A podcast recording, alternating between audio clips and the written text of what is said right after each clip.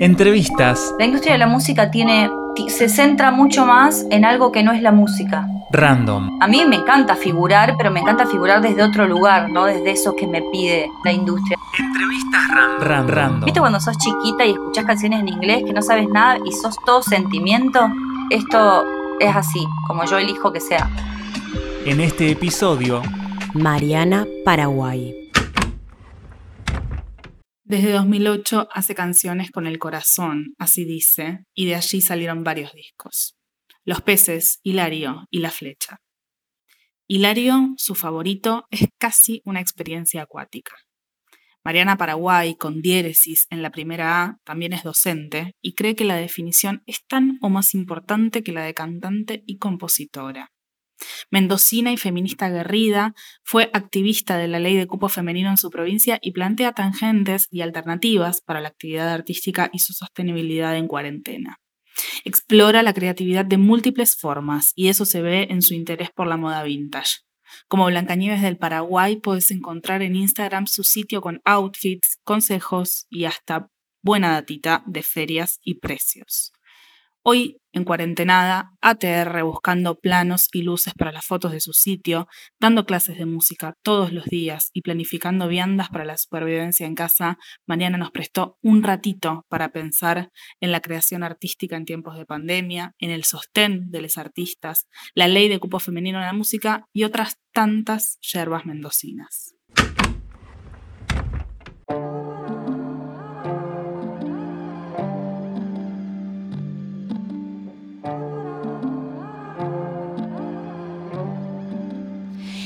Esto ya estalló, everything's blur.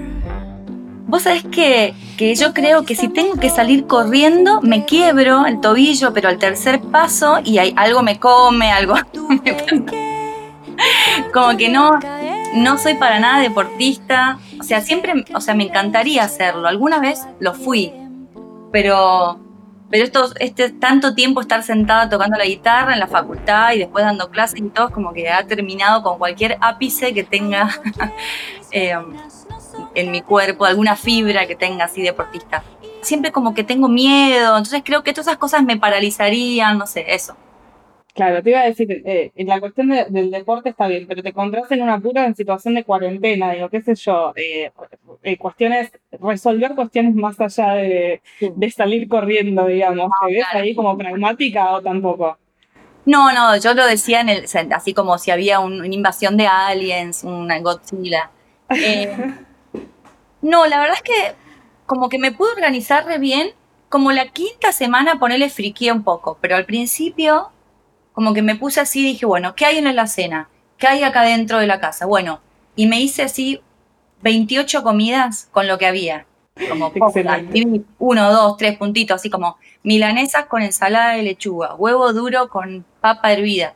Todo, me anoté todo y estuvo re bueno porque aparte había como variedad, tipo una sola vez arroz a la semana, una sola vez fideo, como eso me sorprendí de mí misma. ahí va, te recontra organizás. Sí, en esa parte sí. Y después me puse a hacer cursos que tenía, que en realidad ya venían hablados de antes y, y bueno, sucedieron así. De hecho, en realidad eran presenciales y bueno, los resolvimos, pero estoy haciendo eh, un taller de, de, producción musical con Leandro Lacerna, que, es un gran productor mendocino, que fue el productor de Hilario, que es uno de mis discos, y estoy aprendiendo a usar el Ableton con una amiga que se llama Lupe de Buenos Aires. Así que, y leyendo. También estoy por el segundo libro. Ah, para alguien que no lee tanto, estoy muy bien.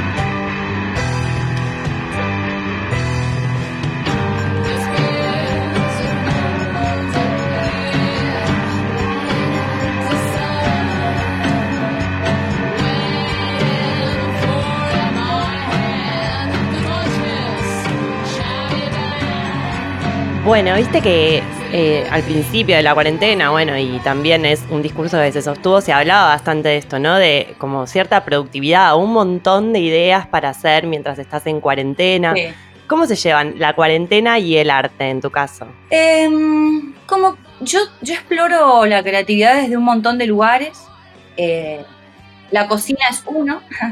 Lo otro es un blog de moda vintage que tengo, que se llama Blancaníes del Paraguay, en Instagram.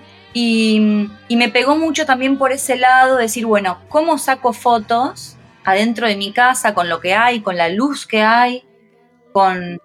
Y bueno, en la primera semana hice un challenge, por ejemplo, que se llamaba Dress for Yourself, esto de que tenía varias cosas. Primero, de aprender a vestirse para nosotras, ¿no? Para nosotres.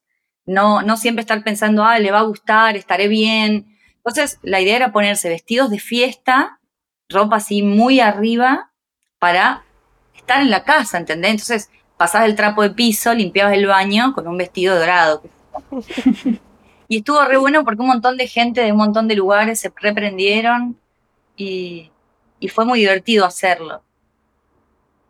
Estuviste ahí seguramente, eh, va, es pregunta en realidad, en contacto con otros, otras artistas de Mendoza o de todo el país, digo, que se están planteando cosas respecto de, de la sustentabilidad en estos tiempos. ¿La sustentabilidad en qué sentido? Digo, de cómo sobrevivir sin poder hacer shows, eh, como, y, y también como pensando en la creatividad de esto, ¿no? En modo cuarentena también. Mira, la verdad es que no tanto. Sí, al principio, de hecho, la primera semana o la segunda semana hice tres shows tipo al hilo, así domingo, jueves y domingo. Y uno de esos, que creo que fue el primero, lo hicimos a con, con, con compra de entradas. Y estuvo re bueno. La gente lo recompró y re estuvo ahí. Y yo tuve que aprender a, a cómo enviar el sonido a través de, de YouTube. Bueno, fue todo un asunto, ¿viste? Y, y después mucha gente me llamó, muchas amigas y amigos para ver cómo había hecho. Em, y después yo creo que mucha gente lo que está haciendo es sobre todo producción. Así como, ¿cómo, ¿cómo hago discos? ¿Cómo los grabo si no puedo ir a un estudio? Si yo no tengo el micrófono copado, si... em, yo creo que esto, esto va a sacar, va, nos va a enseñar un montón a usar otras tecnologías y otras formas de, de crear. Pero em, a la hora de vivir, no sé bien. Yo tengo la fortuna de tener muchos, muchos alumnos y que solo se me fueron dos y que todos están ahí súper piolas, todos estamos en- con una flexibilidad, viste, Eh, y paciencia y, buena onda que la verdad es que súper agradezco. Pero, pero sí ha sido duro. La gente que solo vive de dar shows. Igual, ¿quién vive solo de dar shows? El indio, No, claro, por eso no sé quién más. también nos preguntábamos sobre cuál era la situación de los trabajadores y las trabajadoras del arte pre-cuarentena y cómo se Claro. llegaba también a este momento. Mm, Yo creo que, que en muchos casos cambió para muy peor porque a veces un show, de repente algo pasaba y estaba bueno y tenías una plata o vendías algunos discos o qué sé yo, pero, pero eh, quizás también hay, hay muchas músicas que son, además músicas, hacen otra cosa que no tiene que ver con la música y que no depende de, un, de un tercero, de un jefe o del Estado. Ahí te quiero ver, digamos, porque la música es muy poca la gente que solo vive de dar shows o que vive de regalías digitales. Entonces, seguramente haces otra cosa. En mi caso, es dar clases, pero eh, hay otra gente que no sé, capaz que hacía, no sé, los que tocaban en la calle. ¿Qué haces? Yo creo que, que- es una situación desespe- desesperante y el gobierno, al menos eh, acá, las, las cosas que hizo, la verdad es que fueron bastante criticadas acá en Mendoza. Se entregaban unos bolsones de comida, eh, que con eso no haces nada. La gente lo que quiere es laburar y que de última, que haya gente dando cursos, que haya gente haciendo shows, que haya gente que haga videos para niños, no sé, la música que sea, y, y después vos le pagás, pero darle un- tres paquetes de fideos es medio raro. Claro, hay muchas eh, opciones, si uno se pone a pensar, digamos, iniciativas gubernamentales para mantener como en movimiento al- a los artistas y a sus ingresos, hay como muchas opciones, ¿no? De- de propuestas artísticas que podría desplegar el gobierno en este momento sobre todo. Sí, re. Nosotros, una de las cosas que hizo el gobierno de acá, que fue mm, hacer una plataforma que se llamaba, que se llama Mendoza en Casa, donde se subieron algunas cosas sin permiso, otras con permiso, pero bueno, eran cosas de YouTube, está todo bien, eh, se subió material de muchos artistas. Y se contrataron, por ejemplo, estaba especial folclore, entonces se contrataron a seis, siete artistas de folclore que se filmaron en sus casas y después los pasaron. Nosotros con varias amigues músicas más o menos de la misma calaña, eh, tenemos un especial que ya sobrepasó las 25.000 vistas, que está bueno. eh, pero bueno, somos siete, seis. Hay un montón más que no tienen esa posibilidad. Quien habla es Mariana Paraguay, ella es cantante y compositora mendocina, también es docente. Momento random. La pregunta es, ¿alguna canción que resuma tu personalidad? Mm, uf, no sé, mía o de alguien. Ah, puede ser de tuya o de otra persona. Vos sabés que, que me está como costando, no escucho mucha música, pero yo creo que pss, mis canciones son las que más conozco. Em, porque después hay otras canciones que dicen muchas cosas que me hacen llorar, qué sé yo, lo que sea, y que no sé si dicen tantos, como que, ¿viste cuando sos chiquita y escuchás canciones en inglés que no sabes nada y sos todo sentimiento? Sí. Sí. Bueno, como que a veces me gusta vivir la música medio así, entonces no le presto mucha atención. Pero, mm, a ver, This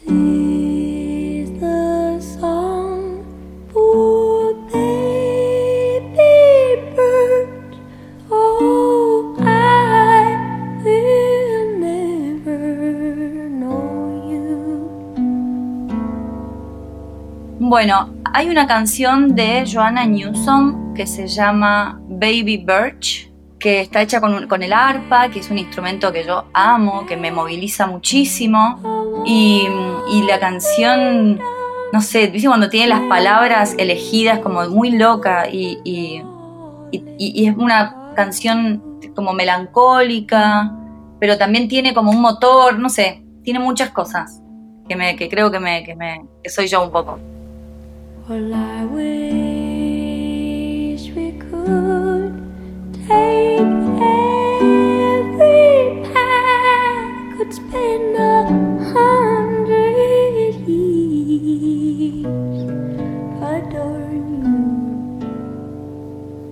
Y bueno, eh, en esta entrevista, como en, en todas las que hacemos con, con músicos, nos gustaría poder estar en el piso para poder hacer unos temas, un acústico o algo así. Eh, así que nos gustaría preguntarte para musicalizar la entrevista, ¿qué canción tuya te gustaría que, que pasáramos? ¿Qué, cuál, ¿Cuál harías si estuvieras en un acústico? ¿Cuál haría? Mm, estuve es- haciendo hace poco versiones de mis canciones y hay una que me gusta mucho, la, cómo quedó, quedó la versión y es La belleza del error. La belleza del error habla de, de, de cuando algo en lo que invertiste tiempo y corazón no funciona. Puede ser una, una pareja, puede ser tu trabajo, puede ser un montón de cosas, pero bueno, que se desmorona. se rompe y hay que, hay que unirse de nuevo y, y bueno, y salir. Hiciste eh, discos de forma independiente y también con, con productoras. ¿Tenés ahí como una, una experiencia, un recorrido en relación con, con la industria de la música? ¿Cómo te, te has vinculado? Sí, la verdad es que yo siempre creo que he estado bastante fuera, más allá de haber estado adentro. Como que no he hecho mucho el juego, nunca supe y nunca quise. Eh, como que hay cosas, viste, la industria de la música tiene, ti- se centra mucho más en algo que no es la música. En el lobby, en la imagen, en... pero no en la imagen artística, en la imagen más banal, ¿viste? Y, y esto de, no sé, de, hacerse amigo, de, de- estar, de figurar, como que a mí me encanta figurar, pero me encanta figurar desde otro lugar, no desde eso que me pide la industria. Entonces, no, por ahora prefiero estar afuera. O sea, intenté estar adentro, no me salió y la industria tampoco me acogió. Entonces, ahora sí me siento más liberada a, a poder hacer lo que se me cante y decir, bueno, esto es así, como yo elijo que sea. Hace poquito una, estuvimos ahí leyendo cosas que decías y en una entrevista en página dijiste, eh, los peces es fresco y rutero Hilario es oscuro y profundo y la flecha es luminoso y va al frente. Em, ¿Nos amplias un poquito estas ideas a, a tus fans? Em, a ver, los peces fue lo, en realidad fue lo segundo que hice. Eh, primero hice como un, un mini EP, no EP, tenía 12 canciones, pero ya no existe más en ninguna red social, en ninguna plataforma, en ningún lado. Y, mm, y- tampoco me gusta cómo quedó, digamos, pero era lo que necesitaba hacer. Y los peces tiene algo como de ser lo primero, lo primero que hice como de un disco de, de verdad, digamos, como en un estudio. Y tiene esa frescura de la no pretensión, de no, de no estar, ay, quiero hacer esto para hacer no sé qué. Hilario es, primero que ya desde el vamos fue concebido como un concepto, entonces ya tiene mucho pensamiento eh, encima mucho eh, esto de, de estar las cosas unidas, de, de hablar de lo mismo, de, de- ya eso le quita la frescura. Y bueno, tiene, trabajé con un productor de otra forma, eh, trabajé mm, con, con arreglos de cuerdas, con que hizo gente muy conocida, eh, Alejandro Terán lo hizo y para mí fue así como wow. Y para mí este es, es mi disco favorito. Tiene algo que me parece muy hermoso, no sé por qué. Soy del viento uh, y del mar feroz porque la vida es fuego. Soy del trueno, uh, de plata está hecha mi voz porque muerta estoy. Escucha, escucha como el ciervo brama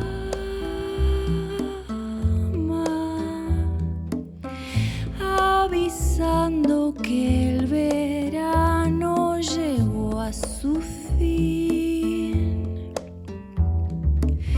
Escucha, escucha cómo viene de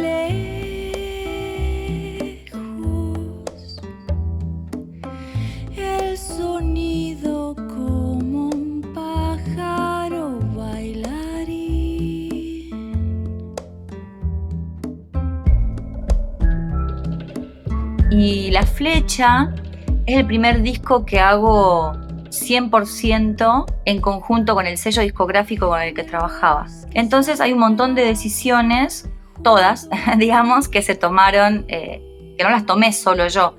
Entonces en esas cosas que tenés que ceder y tenés que, que, poner sobre la mesa decir, bueno, vamos a hacer esto, qué sé yo, hay cosas que yo quizás hubiera hecho distintas, pero que también necesité hacer así. Digamos, no reniego, sino que, fue un, un aprendizaje muy grosso de hacer cosas tan personales como canciones y como, como un disco y todo, todo lo, lo que lo rodea, hacerlo con otras personas eh, fue un aprendizaje increíble. Y lo que tiene es eso, primero que es todo en castellano, entonces ya al, al- al decir todo en el mismo idioma que en el que vivimos todos los días, ya tiene algo de ir al frente distinto.